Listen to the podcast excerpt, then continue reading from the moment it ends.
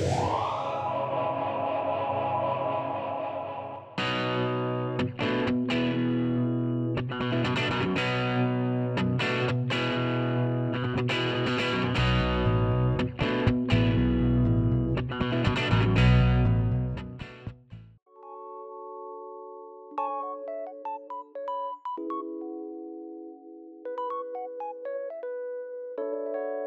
Queridos podescuchas, gracias, gracias por acompañarme una vez más en Consejos Divinos.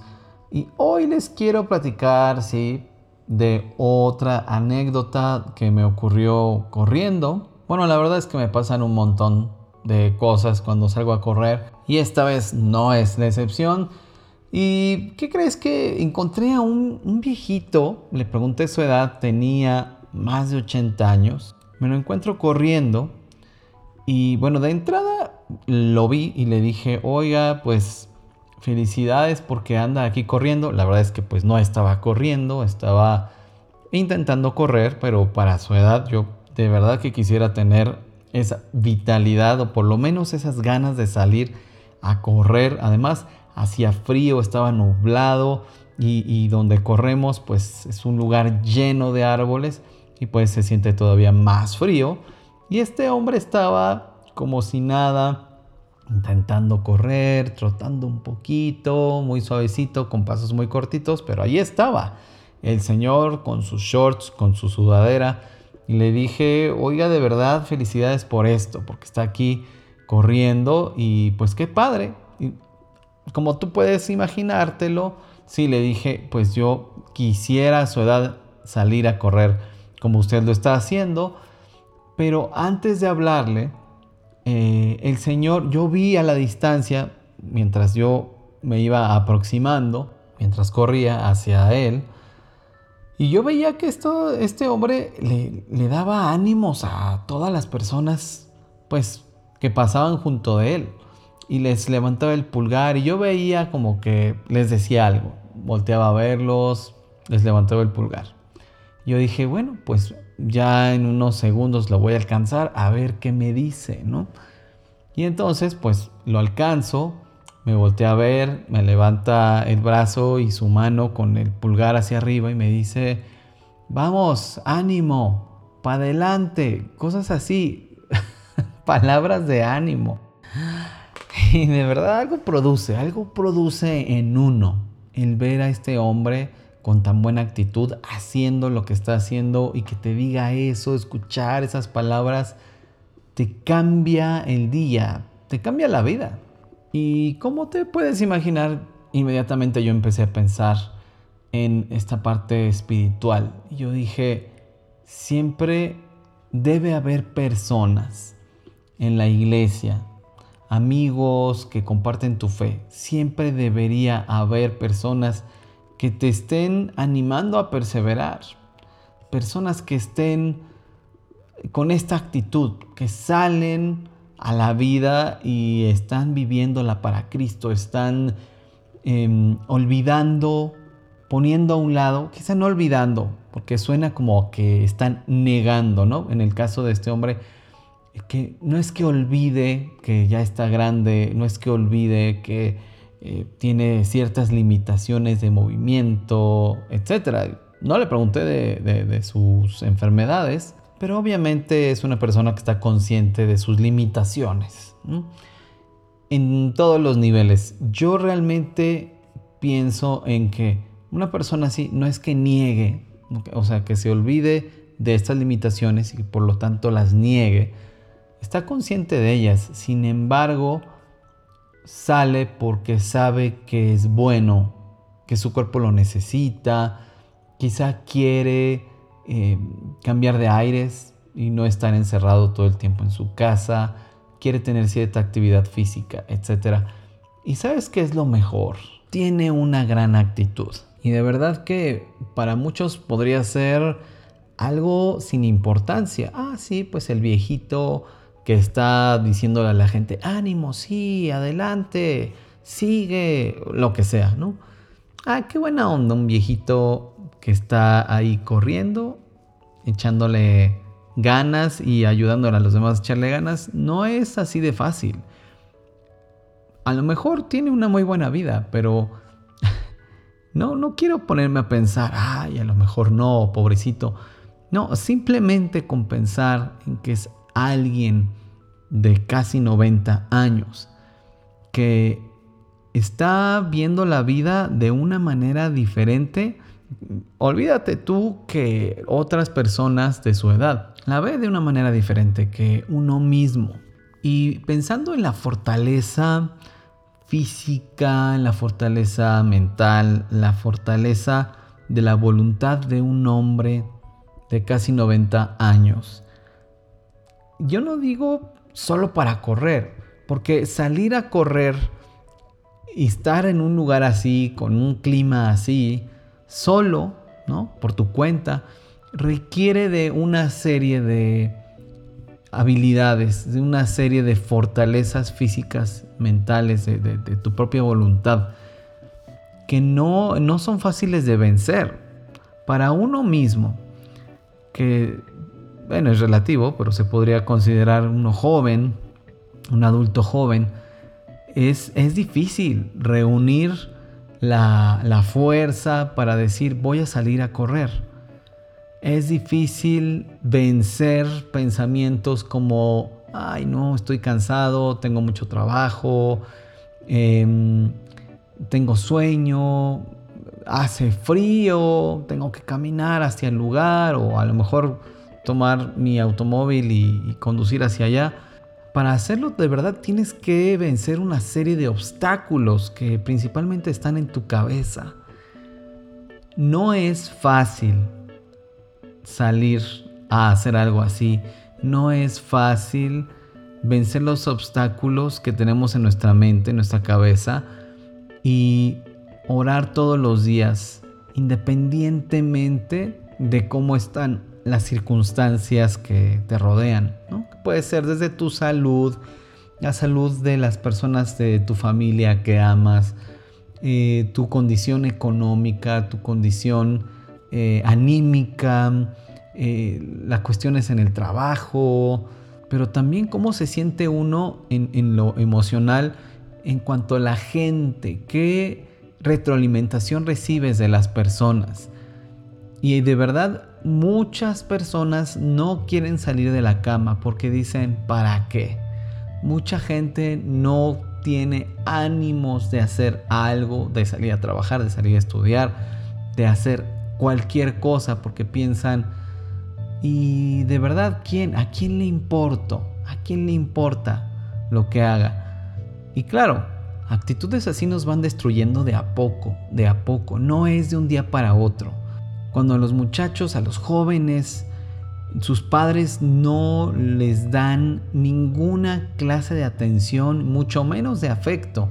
Esto es real trabajan por ellos, los mantienen, les dan de comer, les pagan una escuela, pero muchos de estos muchachos tienen muy claro que a sus padres no les importa absolutamente nada de lo que hagan, de lo que les pase. He estado escuchando recientemente muchos casos de adolescentes que eh, tienen dos reacciones a una condición así. Por un lado, son muy problemáticos, están causando muchos problemas porque están pidiendo la atención de sus padres, están gritando eh, auxilio, ayuda, están diciéndoles, hey, quiero importarte, pero al no saber manejar lo que están viviendo, lo que están sintiendo, de alguna manera están llamando su atención. Y por otro lado, muchachos que están teniendo un desempeño escolar extraordinario, porque es su manera de llamar la atención, su manera de decirle a sus padres, hey, ¿notas que estoy aquí? ¿Te interesa lo que estoy haciendo? ¿Puedes ver lo que estoy logrando? ¿Puedes verme? Y esto no tiene nada de, de malo. Eh, muchos podrían pensar, ay, bueno, pues que se dediquen a sus estudios por ellos mismos, que no les importe si sus papás no los quieren, no, les dan atención, que ellos salgan adelante porque quieren lograr algo en la vida, porque saben de lo que son capaces. eh, es posible que haya algunas personas con la fortaleza como para que de verdad no importe lo que piensen sus padres. Algunos crecimos pensando, bueno, voy a hacer esto por mí. ¿no? Crecimos con la convicción de que es tu vida, ¿no? Pero otros no tienen esa fortaleza, no tienen esa seguridad y están esperando que las demás personas los validen, que las demás personas digan, sí, aquí estás, eres importante para mí, voy a dedicarte este tiempo, voy a, ponerte esta atención. Y de hecho las redes sociales intensifican esta ausencia, porque la gente está haciendo cosas ridículas, tontas, si quieres, algunos probablemente no, los, los menos, pero eh, algunos están usando las redes sociales para obtener la atención que no tienen de las personas que los rodean, de las personas que aman. Están buscando esa validación. Ese me gusta es el aliciente, ese comentario de, ay, qué padre, eh, eres increíble. Es el aliciente, esa afirmación que no están recibiendo de los padres, de los amigos, quizá no tienen amigos. Y no estoy diciendo que los que, bueno, probablemente sí, pero que sea un requisito indispensable que uses una red social eh, porque nadie te pela, nadie te quiere. Y bueno, ya es la condición para abrir tu cuenta y llamar la atención a través de esa red social. Habrá algunos que sí, habrá muchos que no, pero, pero así funciona en cuanto a que la gente que obtiene esa afirmación y esa validación, bueno, pues se hace adicto a, a esto, porque está demostrado que el cerebro está produciendo oxitocina, adrenalina, dopamina, cortisol, serotonina, que son algunas hormonas y neurotransmisores que intervienen en la comunicación con nuestro cerebro, lo que sentimos en el cuerpo, que nos estimula a buscar la interacción que nos está haciendo sentir bien, que nos está haciendo sentir con energía, que nos está haciendo sentir placer, satisfacción, en fin, eh, todas estas cosas que intervienen y bueno, pues obviamente buscamos esto, pero no me estoy desviando del tema, lo que estoy tratando de decir aquí es que hay muchas cosas que nos motivan de alguna manera. A veces no tenemos estas motivaciones porque no tenemos estos estímulos, pero lo que sí debemos eh, cultivar, lo que sí debemos procurar son pensamientos, los pensamientos correctos. ¿Por qué me voy a levantar de la cama? ¿Por qué me voy a bañar? ¿Por qué voy a salir a hacer lo que tengo que hacer? ¿Por qué voy a tener una buena actitud? Si no pensamos de manera correcta, no vamos a generar las emociones eh, que vamos a necesitar. Y bueno, también en cuanto a hormonas y neurotransmisores, no van a estar ahí cuando los necesitamos. Porque no estamos, estamos esperando el estímulo para entonces reaccionar. Y eso es justamente algo que tenemos que evitar. Depender de la estimulación, depender del placer, depender de el subidón de una de estas hormonas o de alguno de estos transmisores que esté produciendo en nuestro cerebro algo para entonces reaccionar y hacer lo que queremos hacer. Eso es básicamente así funcionan las drogas, que al final de cuentas esta adicción por estas estimulaciones es precisamente como funcionan las adicciones a las drogas. Te sientes decaído, te sientes mal y entonces eh, la droga es la que te va a dar el subidón que necesitas para sentirte como esperas, para entonces hacer las cosas. Pues realmente en la mente, me salió verso sin esfuerzo, la mente, si no tenemos los pensamientos correcto, si no estamos pensando de una manera correcta, entonces vamos a depender de esos estímulos. Ahora, no estoy hablando de si algunas personas les falta o les sobra alguna de estas eh, sustancias químicas, ya sea en el cerebro, en el hipotálamo, donde quiera que se produzcan. No estoy hablando de los trastornos que pueda haber y que produzcan respuestas cognitivas, emocionales o incluso motoras que eh, no sean saludables. Lo que estoy hablando aquí es de tener los pensamientos correctos, tener las actitudes correctas ante la vida, ante las circunstancias. Y esto te lo da Cristo, te lo da su Evangelio, el pensar correctamente. No es una cuestión de programación neurolingüística, de eh, filosofía positiva, de ah, nada de esto. Tiene que ver con entender de qué va la vida que Dios nos da, con entender qué es lo verdadero, qué es lo bueno, para qué nos hizo Dios, con qué propósitos. Y al generar los pensamientos correctos, fundamentados en la verdad, entonces podemos tomar las decisiones correctas para hacer lo correcto. Por supuesto que hay personas que no creen en Dios, que pueden ser ateas, que pueden ser agnósticas, que pueden creer en cualquier otra cosa más, en, ellos mismos y hacerse a sí mismos Dios. Bueno, claro que hay personas así, con gran actitud, con eh, una gran fuerza de voluntad, pero hasta ahí dependen de lo que ellos puedan lograr por sí mismos. Esa es la gran diferencia con el cristianismo.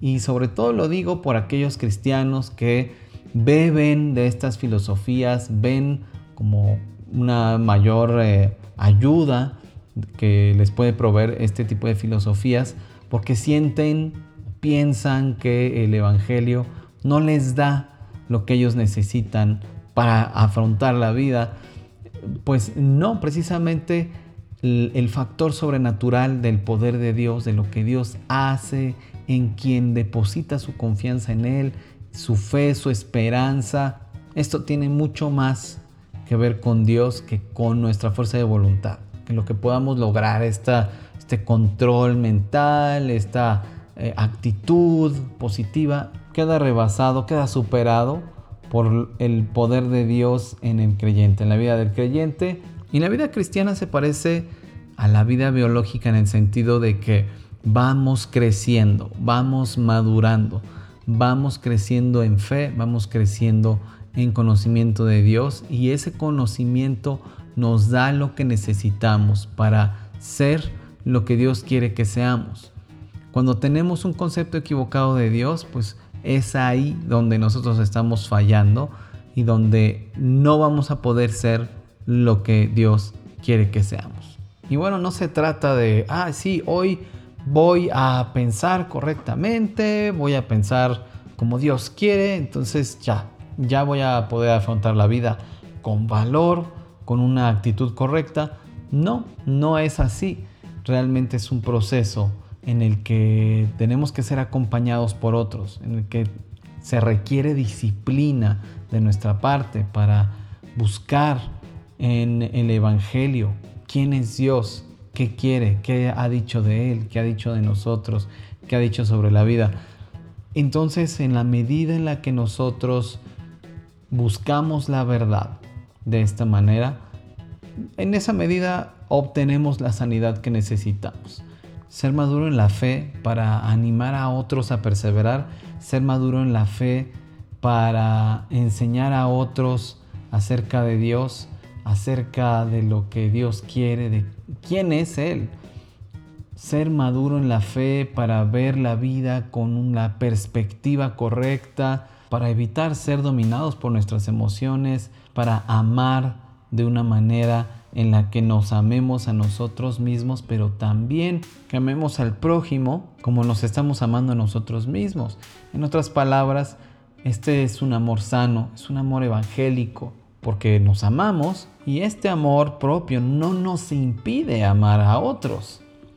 Entonces es un amor equilibrado. Me amo a mí mismo y también te puedo amar como me amo a mí mismo. Y esta madurez se va trabajando día a día, día a día, por la obra que Dios hace en nuestras vidas, por su poder, pero también porque nosotros mismos vamos tomando las decisiones correctas en cada oportunidad, haciendo uso de la libertad con la que Cristo nos hizo libres, haciendo uso de esta mente renovada que Dios ha renovado. Y esto de la madurez espiritual no tiene que ver con llegar a un estado de perfección, un estado espiritual elevado, ¿no? Que, al que solamente muy pocos llegan. Esto es totalmente falso, esto no es así. Estamos todos llamados a vivir esta vida. Y es una vida en la que ayudamos a otros, a los que vienen, a vivirla, ¿no? Por eso somos una comunidad de fe viva y por eso el individualismo está destruyendo nuestras comunidades de fe. Cada quien es como sálvese quien pueda. Cada quien está luchando con sus propias luchas, con sus propias debilidades. No quiero que el otro sepa que estoy luchando. Está bien, mejor que piense que tengo cierta madurez espiritual y entonces me cierro para que otros no puedan ver quién realmente soy yo. Este anciano de casi 90 años corriendo y diciéndole a la gente que pasa de todas las edades, oye, ánimo, sigue adelante, vamos, solo me hace pensar en el llamado que tenemos todos. Seamos aquellos que animan a otros a perseverar en la fe. Y mucha gente se contenta con una vida espiritual mediocre. Fracaso tras fracaso tras fracaso. Y es verdad que Dios entiende nuestras debilidades porque Jesús estuvo en un cuerpo humano. Y es verdad que el Señor entiende nuestra miseria y el pecado que nos asedia. Pero no podemos conformarnos a una vida de fracasos cuando Dios mismo nos sostiene, cuando el poder mismo de Dios nos sostiene y nos ayuda a perseverar y nos purifica y nos santifica. Muchos, son muchos los que están a tu alrededor que necesitan de tu ánimo, que necesitan de tus palabras, que necesitan escucharte decirles, para adelante. Dios está contigo, Dios te sostiene. Vamos, vamos caminando, vamos corriendo juntos. Y no solo que necesitan escuchar tus palabras, sino que necesitan ver cómo obra el poder de Dios en tu vida. Sé el ejemplo que necesitas ver. Que Dios sea contigo y hasta pronto. Consejos Divinos necesita tu apoyo. Ve a restauraministerios.org, diagonal donaciones y envíanos tus aportaciones para seguir sonando. Seguimos en contacto en Efraín-Campo en Twitter, en Restaura Ministerios en Facebook o escríbeme a contacto arroba restauraministerios.org. También te veo por allá en mi blog. Eso es todo en esta ocasión. Hasta la próxima y recuerda, seamos siempre y en todo el brazo extendido de Dios.